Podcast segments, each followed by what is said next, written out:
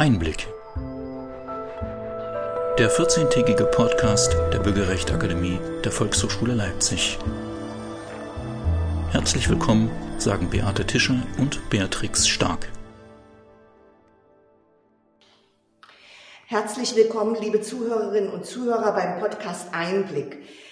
Der Tag unserer Aufnahme ist der 5. November 2020 und wie immer begrüßen Sie Beate Tischer und Beatrix Stark. In diesem Monat entführen wir Sie in den Wald. Vor 14 Tagen waren wir mit Manfred Grossmann vom Nationalpark Hainich im Gespräch. Wir sprachen über die 16 Nationalparks Deutschlands und die Wildnis. Bea, ich kann mich gut erinnern, dass du uns bei der letzten Folge erzählt hast, wo die Feen und Elfen wohnen. Wir haben da auch wirklich nochmal in schönen Bildern geschwelgt. Wir waren im Urwald und haben den Indian Summer im Hainich erlebt. Das war die eine Seite. Die andere Seite war natürlich der finanzielle Aspekt beim Thema Wald. Wir haben auch über Wirtschaftswald und Forstwirtschaft gesprochen, denn immerhin befindet sich ja die Hälfte des Waldes im Privatbesitz. Das heißt, da hängen natürlich auch Arbeitsplätze dran. Und ähm, es ist für die privaten Waldbesitzer auch nicht so ganz einfach, durch diese schweren Zeiten zu kommen. Es gibt einen Konflikt zwischen dem Wirtschaftswald und dem Nationalpark, denn immerhin sollte bis zum Jahr 2020 der Wald zu fünf Prozent umgebaut werden in naturnahen Wald. Und davon sind wir noch ganz schön weit entfernt, obwohl fünf Prozent eigentlich nicht unrealistisch erscheinen. Inzwischen setzen Trockenheit und Klimawandel unseren Wäldern ganz schön zu. Es scheint so, als würden naturnahe Wälder mit der Situation besser klarkommen als Monokulturen. Heute sind wir noch einmal in einem Gespräch. Ich freue mich sehr auf einen Experten für globalen Umweltwandel und Naturressourcenmanagement. In Eberswalde begrüßen wir ganz herzlich Professor Pierre Ibisch. Herzlich willkommen. Herzlichen Dank. Und es folgen ein paar Splitter aus seinem Leben. Pierre Ibisch wurde 1967 im hohen Norden liegenden Schleswig-Holsteiner Stadt Flensburg geboren. Er studierte Biologie, lebte und arbeitete neun Jahre in Bolivien, wo er promovierte. Sein dort erschienenes Buch zu Biodiversität und ökoregionaler Naturschutzplanung wurde in Bolivien zu einem der wichtigsten Lehrbücher in diesem Bereich. Und nun seit bereits 16 Jahren ist Pierre Ibisch Professor an der Hochschule für nachhaltige Entwicklung Eberswalde und beschäftigt sich schwerpunktmäßig mit den globalen Umweltwandel, Naturressourcenmanagement, Naturschutz, Biodiversität sowie Waldökologie. Er äußert sich regelmäßig zu Fragen des Umgangs mit Waldschäden sowie zur Anpassung der Waldbewirtschaftung an den Klimawandel. Seine Forderungen werden von Kritikern als zu radikal empfunden, insbesondere was die finanzielle Umsetzung angehe. Pierre Ibisch, neun Jahre Bolivien. Das kurbelt unsere Fantasie an. Sie haben sich mit der dortigen Botanik beschäftigt. Bitte erzählen Sie uns mehr davon und nehmen Sie uns mit auf die Reise. Was sind die großen Unterschiede zu Deutschland?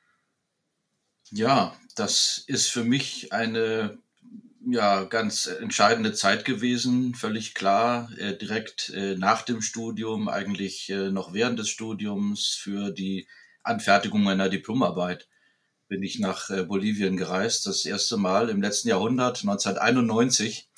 Und äh, das war noch eine reichlich andere Zeit. Damals war der Atlantische Ozean noch breiter, äh, sozusagen. Es gab viel weniger Kommunikationsmöglichkeiten, viel weniger Möglichkeiten, sich zu informieren. Und äh, das ging tatsächlich so äh, damit los, dass es ganz schwierig war. Ich wusste, es geht in ein Projektgebiet der äh, Deutschen Gesellschaft für technische Zusammenarbeit, wie sie damals noch hieß, ein Entwicklungsprojekt. Und mir war dann der Name genannt worden, dieser Provinz Arke, äh, in, in Bolivien und äh, zusammen mit meiner Frau haben wir dann ja uns da aufgemacht, uns, uns Themen zu überlegen für Diplomarbeiten, aber vor allem dann auch das Gebiet irgendwie zu finden. Und das war in keinem Atlas äh, zu finden und es gab kein Internet. Man konnte nicht schnell mal googeln, wo das war. Und äh, ja, dann sind wir in, in alten Büchern, in, in der geografischen Bibliothek da weitergekommen und äh, ich muss das schon feststellen, dass das noch ein größeres Abenteuer war, damals zu reisen als heute. Und klar, dann ging's in, in diese neue Welt im, im wahrsten Sinne des Wortes. Ähm, Gerade dieses Projektgebiet, in, in das wir zunächst kamen, war eine der ärmsten Regionen äh, in Bolivien. ist es im Grunde auch heute noch ein innerandines Hochtal und äh, mit ganz schlechtem Zugang. Ich, ich erinnere mich an unsere ersten Fahrten in dieses Projektgebiet. Da gab es gar keine Straßen. Wir mussten durch ausgetrocknete Flussbetten äh, da uns mühen und äh, das war tatsächlich abenteuerlich. Und wir sind dann in Dörfer gekommen, äh, die dann erstmals auch vom Projekt kontaktiert wurden und da gab es noch Kinder, die nie ein Auto gesehen hatten. Ähm, also das ist schon eine Zeitreise gewesen. Das hat sich inzwischen dort auch ein bisschen verändert, sicherlich auch durch Projekttätigkeiten und so weiter. Aber ähm, ja, es ist eine Region, die sehr schlecht äh, dastand damals, auch durch die katastrophale ökologische Situation, sehr stark degradierte Ökosysteme, ehemals bewaldete Gebiete praktisch komplett, äh, ja, haben sie ihre Vegetationsdecke verloren. Und das war dann auch etwas, was ich untersucht habe, versuchen, äh, versuchend zu verstehen, wie die Vegetation mal ausgesehen haben könnte und wie sie aussehen könnte, wenn man sie nur ließe. Das war für mich so äh, ja auch auch fachlich ein ganz wichtiger Einstieg. Aber im, im Mittelpunkt war dann so für mich als Biologe auch das Thema Mensch und, und der Mensch im, im Ökosystem und, und diese Frage, äh, ja, gibt es dann diesen Moment, wo die Ökosysteme in einem so schlechten Zustand sind, dass die Menschen in einem Gebiet nicht mehr überleben können. Und das ist im Grunde dort der Fall gewesen wo äh, die Menschen, die ja Subsistenz Landwirtschaft betrieben haben, äh, gezwungen waren, zumindest saisonal abzuwandern, irgendwo in der Stadt zu arbeiten oder in den Regenwald äh, abzuwandern, dort Koka anzubauen, teilweise tatsächlich auch definitiv dann für immer, weil einfach äh, in dem Gebiet, in dem sie lebten, die Naturressourcen nicht mehr ja, fürs Überleben reichten. Das hat mich tief beeindruckt und geprägt, denke ich, bis heute. Pierre Ibisch, jetzt haben Sie uns ein bisschen die Illusionen genommen. Äh, wir haben ja so Bilder vor uns, wenn wir an Regenwald denken, da ist so ein bisschen Gänsehautfeeling dabei. Also wenn ich im Regenwald bin und in den Himmel schauen will, dann schaue ich in ein dichtes grünes Blätterdach, durch das die Affen turnen, in dem es unzählige bunte Vögel zu sehen gibt, Schmetterlinge fliegen, Bäume, soweit das Auge reicht, keine Wege, Regenwald, Spannung, Aufregung, Abenteuer. Das sind die Bilder, die wir als Europäer wohl vor unserem Auge haben. Ganz nüchtern und rational kann man natürlich auch auf die Wälder blicken, auf Wälder überhaupt allgemein, die ja für uns so eine ganz große Bedeutung haben, weil sie globale Kohlenstoffspeicher sind und weil in den Wäldern einfach eine immense biologische Vielfalt möglich ist. So kann man es auch beschreiben.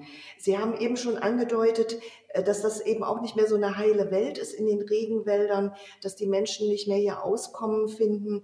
Da geht die Frage gleich weiter. Immer mehr wird abgeholzt. An diesen Abholzungen im Regenwald sind wir Europäer nicht unschuldig. Welche Auswirkungen hätte es, wenn wir immer weiter und immer mehr Wälder verlieren würden? Mhm wenn Sie mir erlauben, tatsächlich nochmal zurückgehend auf den ersten Teil Ihrer Frage und Aussage. Ähm, ich hätte Ihnen die Illusionen genommen. Ähm, ich muss sagen, das, was Sie beschrieben haben, diese äh, Regenwälder, die ja weit ausgedehnt sich erstrecken über äh, ja, Täler und, und äh, Vorberge oder eben im amazonischen Tiefland äh, bis, bis zum Horizont. Auch das äh, war und ist immer noch auch äh, Bolivien. Ja, das ist tatsächlich die zweite Seite gewesen, die ich auch kennengelernt habe, äh, damals schon und natürlich auch sehen wollte.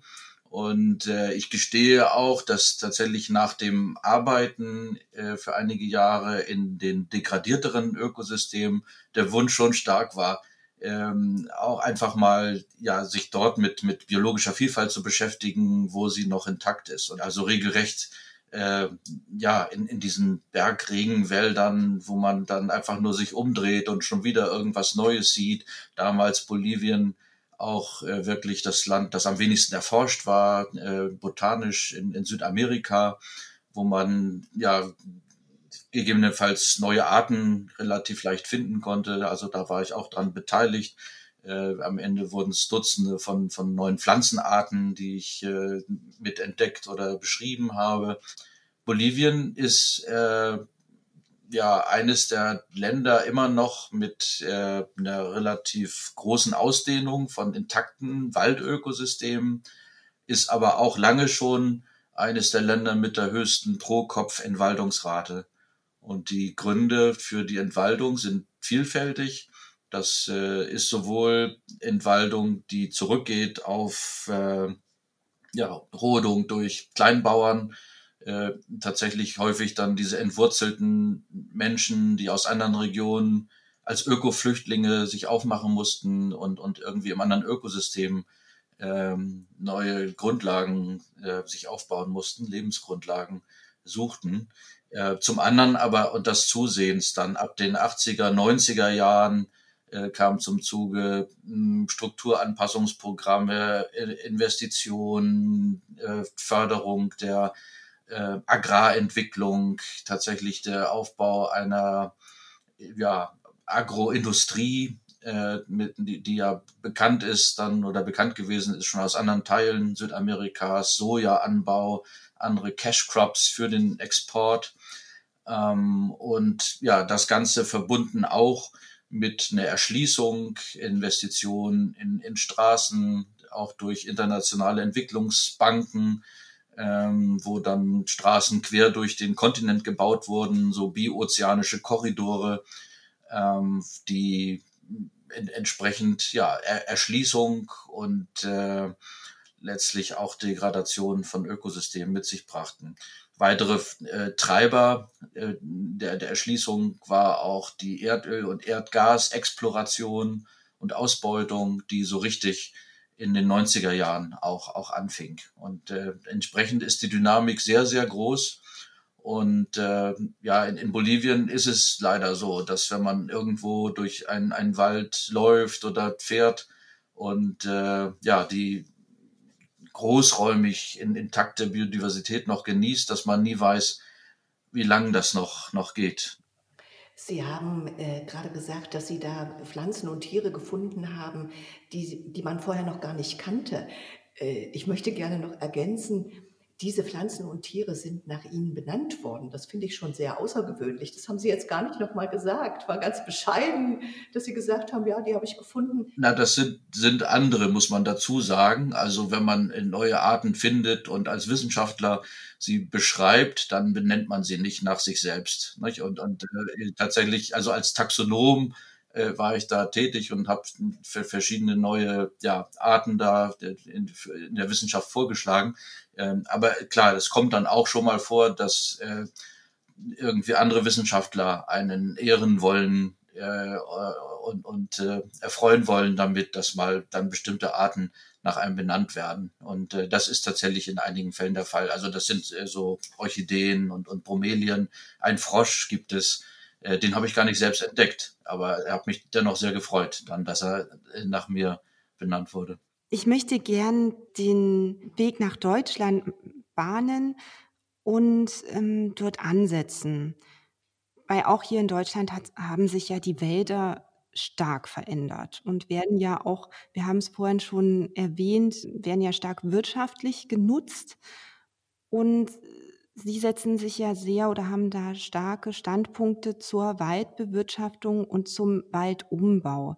Können Sie da bitte noch mal uns das ein bisschen näher erklären, wie wir da einen guten, gesunden Waldumbau pflegen können und warum Kritiker das schwierig finden? Was ich mitgebracht hatte aus Bolivien, war durchaus auch eine gewisse Klimawandelbewegtheit da hatte ich mich im Studium schon mit beschäftigt. Da haben wir viel drüber nachgedacht in, in Bolivien, wenn dieser Klimawandel kommt. Nicht? Da wurde ja immer mehr bekannt, die Szenarien waren beunruhigend. Was bedeutet das eigentlich für die Natur? Was bedeutet das für das Naturressourcenmanagement? Müssen wir dann nicht Dinge anders machen? Wie sieht denn da gegebenenfalls eine Anpassung aus? Viele Akteure sind nicht nicht bereit gewesen, sich wirklich vorstellen zu können, was Klimawandel dann bedeutet und, und dass diese Szenarien, über die wir ja vor 20 Jahren theoretisch sprachen, dann wirklich eintreffen könnten. Und das ist natürlich jetzt die Situation. Ähm, jetzt stehen wir äh, ja vor massiven Waldschäden, die uns nicht überraschen sollten. Auch nicht deshalb, weil sie ja aus anderen Ländern schon in vergleichbarer Art und Weise bekannt waren. Und wir erleben eine Dürre, äh, die jetzt ja mehrere Jahre anhält beziehungsweise beginnt sich aufzubauen und ähm, das stand so vielleicht nicht genau auf dem Programm, ist aber etwas, was wir in anderen Erdteilen, auf anderen Erdteilen schon beobachten konnten und wo wir auch wissen, dass gerade Nadelbäume, aber auch grundsätzlich Waldökosysteme an einen kritischen Punkt geraten, wenn einfach äh, ja langfristige Standortbedingungen sich sich verändern und und vor allem natürlich Trockenheit, Hitze äh, treiben dann ab einem bestimmten Punkt die Mortalität von Bäumen. Und, und das ist jetzt die, die Lage und äh, wo wir natürlich jetzt aufgerufen sind zu, zu reagieren, äh, auch die Lektionen zu lernen und äh, wo ich denke, da gibt es mehrere. Eine entscheidende ist sicherlich, dass wir konsequenter äh, weggehen müssen von den Monokulturen. Im Grunde ist das, glaube ich, gar nicht mehr wirklich ein Diskussionspunkt. Das, äh, da gibt es Konsens ähm, wenngleich das in der Praxis dann schwer fällt für manche Waldbesitzer, sich das vorzustellen. Da gibt es die, die jetzt die absterbenden Bestände haben. Ja, da stellt sich die Frage irgendwie nicht mehr. Äh, da geben sich die großen Fragezeichen, was folgt jetzt? Und klar, die, die noch nicht so betroffen sind, vielleicht weil ihre Monokulturen in höheren Lagen äh, liegen oder irgendwie in, in, Regionen Deutschlands, wo Hitze und Dürre noch nicht ganz so extrem ausgefallen sind. Die denken, die kommen da irgendwie noch durch. Aber das ist äh, wahrscheinlich ja nicht hinreichend, jetzt auf das Prinzip Hoffnung einfach zu setzen. So, jetzt müssen wir da äh, ran und uns überlegen, wie der Wald sich entwickeln soll. Letztlich auch mehr diskutieren, äh, auch mit allen Menschen in, in Deutschland, wofür Wald da ist, wofür wir den haben wollen. Ja, wir haben eine Situation in Deutschland, wo das irgendwie scheinbar klar war. Das ist, sind die Holzfabriken. Da kümmert sich die Forstwirtschaft darum, äh, unterstützt von den Forstwissenschaften. Und äh, wir haben eben auch diesen Prozess erlebt, in der Tat, der, der Privatisierung. Sie hatten das äh, schon angesprochen, äh, glaube ich, dass über die Hälfte der Wälder in Deutschland inzwischen in Privateigentum sind, gerade auch im Osten, wo man ja hätte auch einen anderen Weg gehen können, aber dann bewusst sich ja entschieden hat, äh, nicht alles im Landesbesitz zu lassen nach der Wiedervereinigung. Und äh, ja, ich, ich glaube, da gibt es Fragen und die würde ich auch gern tatsächlich mit mehr Bürgerinnenbeteiligung äh, diskutieren. Wie, in welcher Landschaft wollen wir leben? Was erwarten wir von den Ökosystemen? Äh, wie wichtig sind Wälder für die Kühlung der, der Landschaft. Das ist, die Wälder sind die einzigen Ökosysteme neben Gewässern, die uns helfen, das so ein bisschen zu bremsen und, und diesem, dieser Erwärmung, die über uns rollt, etwas entgegenzusetzen. Wälder sind wichtig für die, für den Landschaftswasserhaushalt. Das Wasser, das wir brauchen als Trinkwasser, als Wasser für die Landwirtschaft ähm, und so weiter.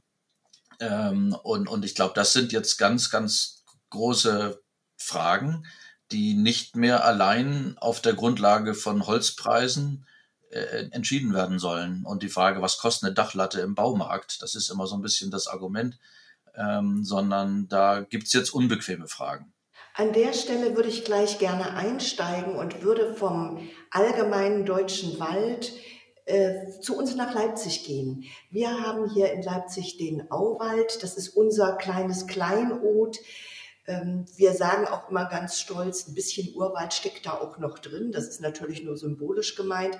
Aber immerhin, es gibt seltene Wildtiere von Wildkatze, Eisvogel, Schwarzspecht, Biber und natürlich auch seltene Insekten. Wenn man diesen Wald jetzt nochmal kategorisiert, ähm, Nationalpark, Wirtschaftswald, dann ist dieser Auwald ein Stadtwald. Das heißt, dieser Wald gehört uns allen, er gehört den Leipzigerinnen und Leipzigern. Und äh, da liegt natürlich auch so ein bisschen, ja, ähm, die Krux drin. Da wollen viele mitreden und mitbestimmen. Oder ich sag mal, es ist ihr gutes Recht, darüber auch mitzureden und mitzubestimmen, was wollen wir eigentlich mit diesem Wald machen. Es gibt seit einigen Jahren Streit. Der Streit ist zwischen Verbänden, Vereinen und Einzelpersonen mit den entsprechenden Verantwortungsträgern. Und da es sich um einen Stadtwald handelt, ist praktisch auf der anderen Seite die Stadtverwaltung. Mhm. Da sind die großen Fragen Bäume fällen, ja oder nein? Welche Bäume fällen? Hochwasserschutz, da ist man sich einig, ja, muss sein, aber wie? Denn man muss natürlich auch dabei bedenken, durch diese Schutzwände, die da jetzt aufgebaut werden, wird der Auwald natürlich nicht mehr regelmäßig überflutet. Hm. Streitigkeiten führen regelmäßig vor Gericht. Das ist auf der einen Seite praktizierte Demokratie, aber auf der anderen Seite ist es natürlich auch ganz schön anstrengend. Pierre Ibisch, Sie kennen die Hintergründe und die Fachfragen zu den großen Themen. Wer hat in diesem Streit eigentlich recht und wie bedroht ist der Auwald? Mhm. Ja, der, der Leipziger Auwald zunächst mal äh, ja der als als Kommunalwald, als Stadtwald äh, ist finde ich was was großartiges. Ich bin ohnehin großer Freund von Kommunalwäldern, weil dann wirklich dieses die Waldbewirtschaftung näher am am Bürger ist, an der Bürgerin ähm, und äh, wo auch ja wirklich andere Funktionen nochmal im, im Vordergrund stehen, wo einfach dann Wald, Stadtwald auch Teil des Lebensraums der Menschen ist und für Ausgleich sorgt, wo es um Erholung geht, ähm, sportliche Betätigung, aber letztlich auch, und das wird im Klimawandel bedeutsamer, äh, die äh, Verbesserung des Stadtklimas, sprich Kühlung, äh, Zufuhr von, von Frischluft und äh, ja letztlich auch in dem Kontext die Stabilisierung potenziell von Landschaftswasserhaushalt muss man sagen, Leipziger Auwald auch was ganz Großartiges, weil es so wenig Auwald nur noch gibt in, in Deutschland, der irgendwie noch einigermaßen erhalten ist. Das hat damit zu tun, dass entlang der Flüsse die Menschen immer zu gesiedelt haben, auch ihre Verkehrsinfrastruktur dort entwickelt haben. Und ähm, in, in Mitteleuropa muss man lang suchen, um, um wirklich noch vernünftige Auwälder zu finden. Und äh, klar, in Leipzig ist mir das ja bekannt, auch wie sehr dieser Wald nun schon umgestaltet wurde. Äh, sicher dramatisch die wasserbaulichen Maßnahmen, dass einfach äh, ja der, der Wald teilweise vom, vom Flusswasser abgeschnitten ist. Äh, das sind sicherlich äh, ja, Probleme, die man auch angehen muss, wo es um, um Renaturierung ähm, geht. Und äh, klar, die Frage der Zielsetzung, wofür ist jetzt so ein, ein Wald da? Und äh, letztlich auch, auch die Fragen, die wir im Großen und Ganzen diskutieren, konkret, wo soll es jetzt hingehen? Wie soll jetzt so ein Wald durch den Klimawandel gebracht werden? Und wie, wie, wie stark müssen wir uns als Menschen da einmischen und das steuern? Oder gibt es schon auch noch eine gewisse eigene Anpassungskapazität ähm, solcher Wälder? Und was ich in, in Leipzig äh, gesehen habe, das sind ja unterschiedliche Ansätze, letztlich im Kommunalwald, aber auch im, in den Bereichen, die vom Land äh, bearbeitet werden, von äh, Sachsenforst, wo ja mir viele Fragen schon auch aufkamen äh, während des äh, Besuchs dieser Wälder. Ähm, zum einen gibt es Vorstellungen, äh, die sogar artenschutzfachlich begründet werden, um jetzt irgendwie bestimmte Arten zu fördern, äh, im Grunde stärker einzuschlagen und einen älteren Wald ähm, aufzulichten oder so eine Art Mittelwald, heißt das, dieser Fachbegriff, äh, einzustellen, vielleicht auch in Anlehnung an historische Situationen. Das ist ein Ansatz, den es im, im Naturschutz gibt und äh, das kann man so machen, äh, wenn es darum geht, auch eine, eine Kulturlandschaft zu erhalten, zu pflegen ähm, zeigt aber auch auf, dass selbst im Naturschutz wir ein Problem haben mit Zielkonflikten, weil es einfach unterschiedliche Ansätze gibt, äh, Schulen und so weiter. Und der Naturschutz in Deutschland lange Zeit schon stark auch eine, diese dokumentatorische Funktion hatte. Irgendwie die Idee, dass man da historische Zustände einfrieren könnte, bewahren könnte.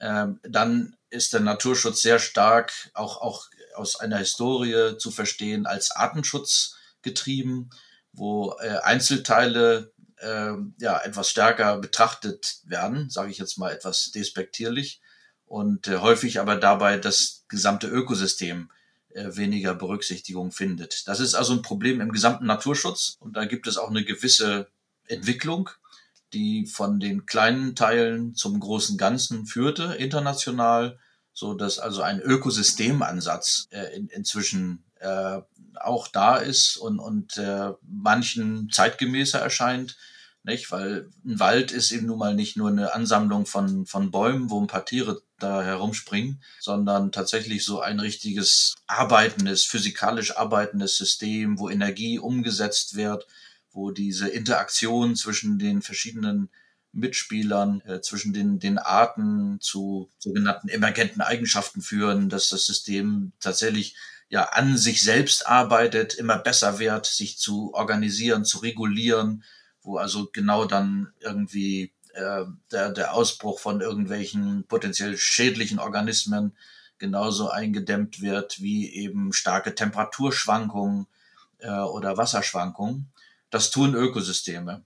Und äh, da gibt es ein, ein Verständnis von, von Ökologen, ähm, die sagen, also vielleicht sind das die wichtigeren Ziele in der Zeit des Klimawandels. Und zu denen würde ich mich zählen, wo ich sagen würde, also wenn wir in diese Heißzeit jetzt reingehen und es ist nun schon sehr viel Stress zu beobachten in den, in den Ökosystemen für die einzelnen Organismen, müssen wir uns fragen, wie können wir diese, ja, Resistenz von, von Ökosystemen fördern, die, die ihnen schon auch innewohnt und diese sogenannte Resilienz tatsächlich auf, auf Schäden sich selbst reparierend, anpassend äh, zu reagieren.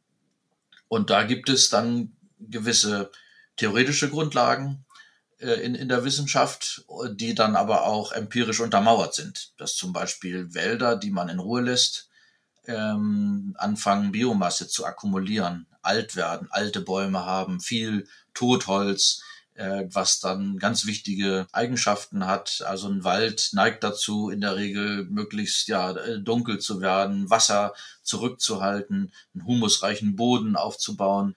Und äh, das hilft dann tatsächlich auch über Durststrecken, was ich im äh, Landeswald in, bei Leipzig dann gesehen habe, äh, nicht weiter westlich war das, glaube ich, äh, wo tatsächlich Kahlschläge dann angelegt werden in Auwald, der doch recht intakt noch ist. Also so ein Eichen-Eschen-Auwald äh, gibt es ja kaum mehr. Also die Eschen sind äh, ja im Grunde eine bedrohte Baumart geworden. Da gibt es eine Krankheit.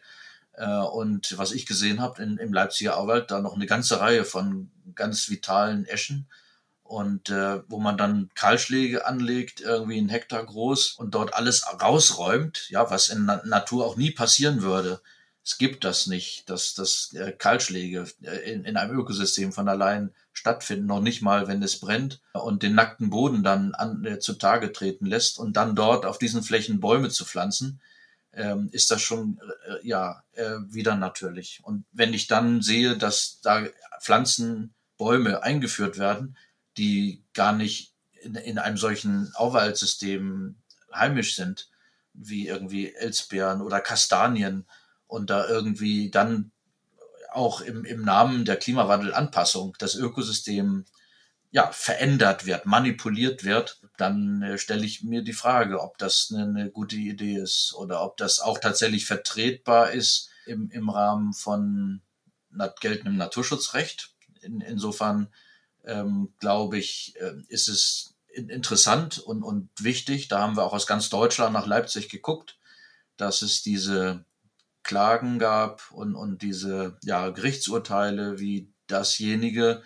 das sagt, dass wenn in einem europäischen Schutzgebiet, ne, das sind diese sogenannten FFH-Gebiete, gearbeitet wird, Forstmanagement betrieben wird, geht das eigentlich nicht, ohne dass man vorher äh, sich fragt, wie verträglich das ist mit der Zielsetzung dieses Schussgebiets.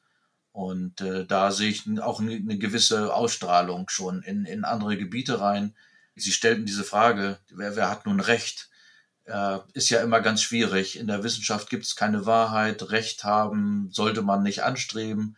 Es geht darum, was ja vermeintlich richtiger ist äh, auf, auf Grundlage von von Wissen und, und Plausibilität. Und ich würde sagen, im Moment ist es plausibel, Ökosysteme zu schützen und sich sie auch stärker selbst machen zu lassen, wenn sie sichtlich noch diese Anpassungsreaktionen zeigen, wenn sie funktionieren. Und allemal, wenn, wenn Wälder intakt sind, im Moment, wo es so kritisch wird, brauchen wir in den naturnahen Laubmischwäldern ein Einschlagsmoratorium. Ja, einfach mal Hände weg und äh, mal uns die Zeit nehmen, auch vielleicht dann auf einer breiteren Wissensgrundlage zu diskutieren, was nun richtig ist oder vielleicht auch falsch. Und äh, ja, können wir nicht endgültig beantworten, diese Frage. Aber entscheidend ist im Waldmanagement, wenn Sie reingehen und einen Baum fällen, der 100, 150 Jahre alt ist, dann ist er weg innerhalb von wenigen Minuten. Und äh, wenn Sie den wiederhaben wollen, müssen Sie 100, 150 Jahre warten.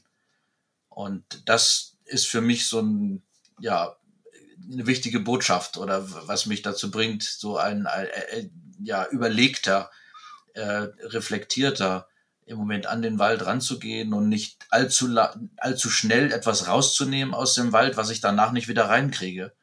Wir laden unsere Hörer und Hörerinnen immer ein, uns auch Fragen zu stellen. Und so ist eine ganz besondere Frage eingegangen, nämlich die Frage, wie ist das denn mit dem Tannenbaum zu Weihnachten?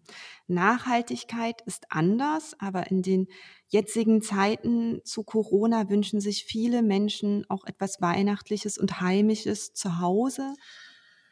Ich gestehe, dass sich meine Einstellung zum Weihnachtsbaum in, in den letzten Jahren auch äh, verändert hat. Ich habe schon immer auch einen, einen gehabt oder wir haben den gehabt und, und äh, ja, haben mit den Kindern diese traditionellen Weihnachten ähm, gefeiert. Allerdings in, in Zeiten, ja, wo offenkundig uns nicht nur ja, Bäume absterben, wo Waldflächen unter Druck sind, wo vielleicht ohnehin Flächen knapp werden, ähm, lohnt es sich, glaube ich, sich stärker zu überlegen, wofür Land da ist, was wir wollen, was da äh, wächst. Und ähm, seitdem ich auch ein bisschen mehr erfahren habe, wie intensiv letztlich äh, teilweise Tannenbaumkulturen, Weihnachtsbaumkulturen produziert werden oder wie dort produziert wird, unter Einsatz gegebenenfalls von Pestiziden, sind mir da auch so ein bisschen Zweifel gekommen. Also letztlich ist Tannenbaum, Weihnachtsbaumkultur näher an der Landwirtschaft als an der Waldbewirtschaftung. Und ich glaube, es ist eine, eine Frage, ob, ob wir sozusagen solche wertvollen Flächen, die knapp werden in Deutschland und, und weltweit, für solche äh, Produkte nutzen wollen es ist schon klar, dass ähm, ja da Traditionen dranhängen, wo ich mich aber auch frage oder das schon auch sehe, ob sich das nicht weiterentwickeln kann. Sind ja jetzt auch nicht viele Jahrhunderte alte Traditionen, sondern das ist noch eine, eine jüngere Geschichte und im, im Zuge einer nachhaltigen Entwicklung könnte man ja sich vorstellen, auch dass irgendwie Recyclingbäume, die auch aus Holz sein können, aber die jedes Jahr wieder neu zusammengesteckt werden, äh, eine Rolle übernehmen können oder wo man vielleicht äh, ja durchaus mit mit äh, Zweigen arbeitet und ähnlichem Ding, aber nicht gegebenenfalls ein Baum, der viele Jahre wachsen muss und um, um dann wenige Tage kurzfristig im, im Wohnzimmer zu stehen, so als, als Wegwerfprodukt äh, dann, dann nutzt. Also ich, ich will da nicht urteilen, ich will nur anregen, stärker darüber nachzudenken. Und mit diesen Gedanken möchten wir uns ganz herzlich bei Ihnen bedanken für das Gespräch und die vielen Anregungen, die Reise nach Bolivien, die Einblicke und Anmerkungen, vor allem auch die wissenschaftliche Seite. Und zur Erinnerung macht sich eine Volkshochschultasse mit dem Motto Vielfalt zusammen genießen zu Ihnen auf die Reise und damit guten Genuss. Das ist sehr nett. Dankeschön. Hm, gerne. Übrigens wurden wir gefragt, wie wir auf das Thema Wald, trockene Sommer, kranke Wälder gekommen sind. Ja, wie sind wir eigentlich drauf gekommen? Im Prinzip kann man eigentlich nicht mehr wegsehen. Also ich hatte so ein ganz konkretes Erlebnis. Ich bin im Juni letzten Jahres durch einen Wald gegangen, der war ganz hier in der Nähe von Leipzig. Und in diesem Wald waren viele Bäume im Frühsommer ohne Blätter. Und das hat schon was mit mir gemacht da standen die Bäume wie, wie Zaunslatten rum. Es gab keine Tiere und es war einfach auch sehr bedrückend still. Und als ich da so durchgegangen bin, da habe ich gedacht, Menschenskinder, jetzt müssen wir wirklich endlich was machen. Und das ist unser Stichwort. Wir fragen uns auch immer wieder, was kann jeder Einzelne tun? Was kann ich tun? Und ganz konkret, ja, wir wissen, Plastiktüte ist keine gute Alternative, Papiertüte auch nicht, Stoffbeutel sind eine Alternative. Das sind die berühmten Kleinigkeiten, die ersten Schritte. Aber sie können sich natürlich auch in Vereinen und Verbänden engagieren. In Leipzig haben wir da eine ganze Menge. Wir haben den Naturschutzbund, den NABU, wir haben den Ökolöwen, wir haben die Grüne Liga und wir haben auch den Verein Naturschutz und Kunst Leipziger Auwald, besser bekannt unter dem Kürzel Nukla, äh, um nur einige zu nennen. Die sind alle hier in Leipzig aktiv. Da kann man sich einfach hinwenden, man kann dort mitmachen, man kann aktiv werden. Und wenn man über wenig Zeit verfügt, kann man auch Sach- und Geldspenden geben und damit Projekte unterstützen. Wir setzen die Links in die Shownotes, dann können Sie sich selbst nochmal einen Überblick verschaffen und sich darüber informieren, wie die Gruppen arbeiten. Dies war unser Podcast Einblick zum Thema Klimawandel in unseren Wäldern mit dem Pflanzenbiologen und Professor für Nature Conservation Pierre Ibisch. Wie immer finden Sie alle Links und Shownotes auf unserer Webseite www.bürgerrecht-akademie.de. Wir freuen uns auf Ihre Kommentare und Fragen. Den nächsten Podcast Einblick der Bürgerrechtsakademie der Volkshochschule Leipzig können Sie in 14 Tagen hören. Im Dezember steht das große Thema Rassismus im Mittelpunkt. Rassismus, dazu blicken wir in die deutsche Geschichte, auch in unsere Kolonialgeschichte. Wir werden im Gespräch sein mit Susan Arndt. Sie ist Professorin in Bayreuth, sie ist Anglistin und Literaturwissenschaftlerin und eines ihrer konkreten Arbeitsgebiete heißt, und das jetzt wörtlich, kritische Weißseinforschung. Das wird spannend. Fürs Zuhören bedanken sich Beate Tischer und Beatrix Stark, Technik Eva Riemer und Nadine Rangosch, hinter den Kulissen Gesine Oltmanns und bleiben Sie neugierig.